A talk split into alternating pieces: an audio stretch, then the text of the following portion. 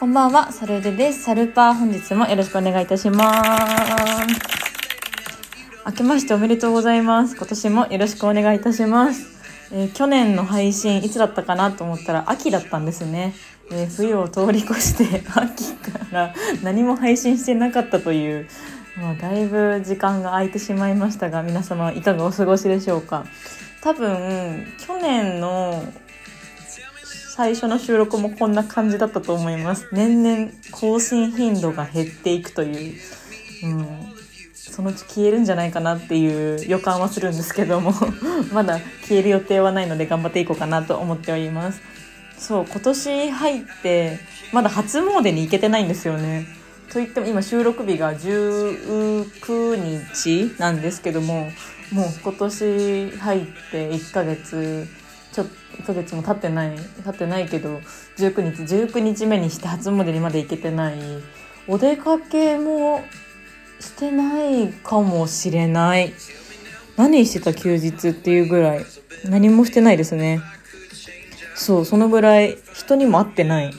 大丈夫って思うかもしれないんですけどうーん最近何があったかっていうとなんか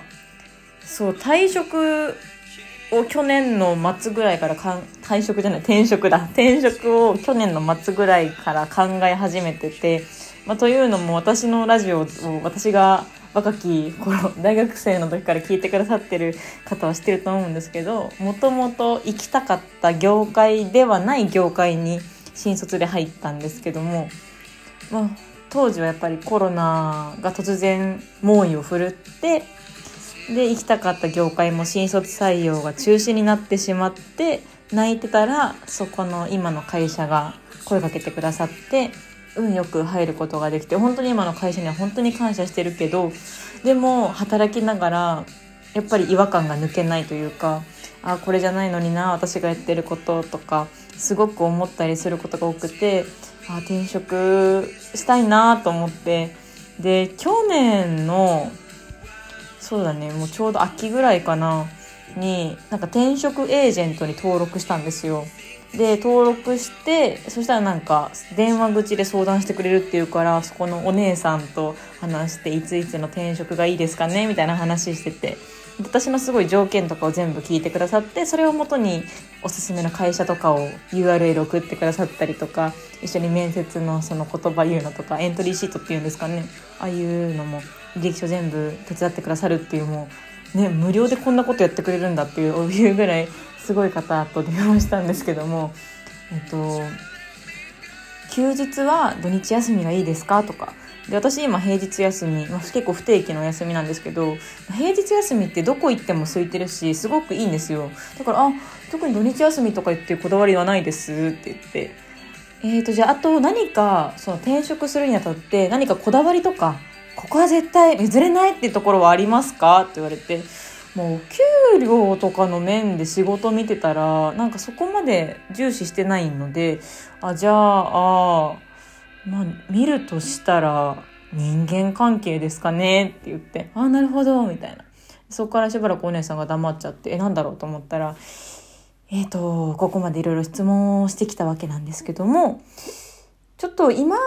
の職場の方が合ってるんじゃないかなということになるんですよね。はい、みたいな。あ、確かにそうか、みたいな。今の職場がまさにぴったりなんだなってそこで気づきまして。だから転職は今すぐじゃなくて、来年、年を越してからちょっと考え始めて、まあ来年の今頃ぐらい、だからまあ今年2023年の秋ぐらいに、ちょっとまた連絡させていただくので、その時にもう一回転職したいってなったら、連絡してください、みたいな。あ、わかりました、みたいな。で、そうなって、転職がちょっとまあ遠のきまして、で、まあ、社会人2年目になったから、まあ、そろそろ転職してもいいかなと思ってて、なんかでも、そううちの家系は石の上に3年論をすごく言うんですよ。3年続けないとダメよとか。だから、そのエージェントのお姉さんにも3年を続けた方がいいんじゃないかなと思って回してたら、今の時代2年も3年も同じですって言われたの。あ、なんだみたいな。うちの家の考え方がすごく古かったみたいで、なんかそこで、あ、いつでも転職はできるんだなってそこでちょっと安心はしたんですけど、年明けてからなんですよね問題は。年明けて会社のパソコンにメールが入ってましてなんか今度と再来年2024年3年度今の大学3年生の新卒サイトの採用サイトに私のインタビューと写真を載せたいみたいなことをメールが来て、えみたいな。なんかそんな、わ、私？みたいになって、なんかそんな多分顔選抜とかじゃないから、いや顔で選ぶんだったらもっといい子いるし、いや内容的にもだって私この会社ちょっとね、反抗しながら入ったわけだから、そんな私がなぜ採用サイトにみたいな。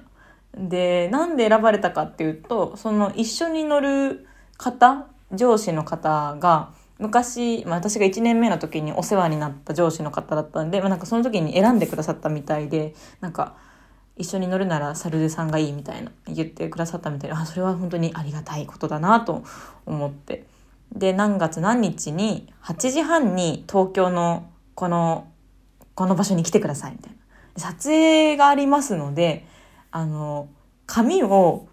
規定の色よりも暗く染めてきてくださいって書いてあったの。ええー、みたいな。撮影いつよってなったら3日後なのね。ええー、みたいな。だからちょっとやばいってなって。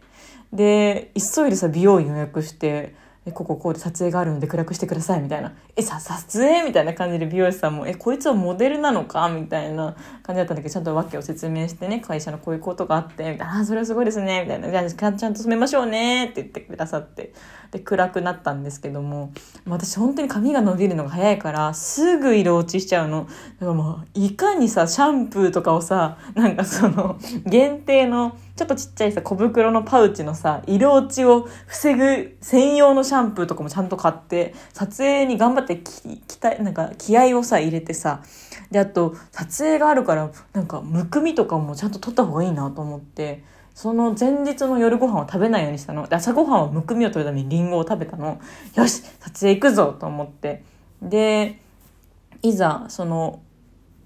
言われた場所に向かってて。で、インタビューからですって言われて、で採用サイトのなんかインタビュアーの方とオンラインでパソコン越しにインタビュー受けてたんですけども、なんかなぜこの会社に入ったんですか？なぜこの会社を選んだんですか？とか、なんかその就職活動で苦労したこととかありますか？今の会社で働いて楽しいこと辛かったことありますか？っていろいろ聞いてくださるんだけど、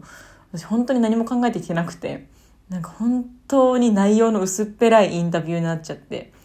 だってさ、なんかそもそもこの会社に行きたいって強い意志を持って入ってないから、なんか、うわ、中身なーと思いながら、本当になんか人生何が起こるか分かんないなって思って、その行きたくなかった会社でなんかそういうのに選ばれるってさ、なんか、本当に行きたかった方にとってはさ、なんか、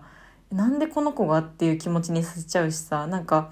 ね、申し訳なくなっちゃって。でもなんかその分、会社から期待もされてるってことだから、あれ待って、転職しづらくない今の状況って、なんかインタビュー受けながら思っちゃって。ちょっとね、なかなかね、うん、転職をしたいんだけど、ちょっと待ってよ、みたいな。ちょっと今ね、会社の方に転職しようってバレてるのかなってぐらい、なんかすごい止められてるような気がしてます。まあでも、そんな何十年もいる重要人物とかじゃないはずだから、できると思うんだけど、なんかそんな採用サイトとかにさ、なんかしばらく1年ぐらい乗るじゃん、それって。そのやつ、そんな乗ってるやつの人がさ、その1年もしないうちにさ、いなくなっちゃうってさ、会社的におっとっとっとっとってなるじゃん。だからちょっとね、今年中には ちょっとできないかなって思っております。いや、ちょっとね、久々にラジオでこうやって話してみたけど、話の内容も薄っぺらくなってるような気がします。また次回お会いしましょう。バイバーイ。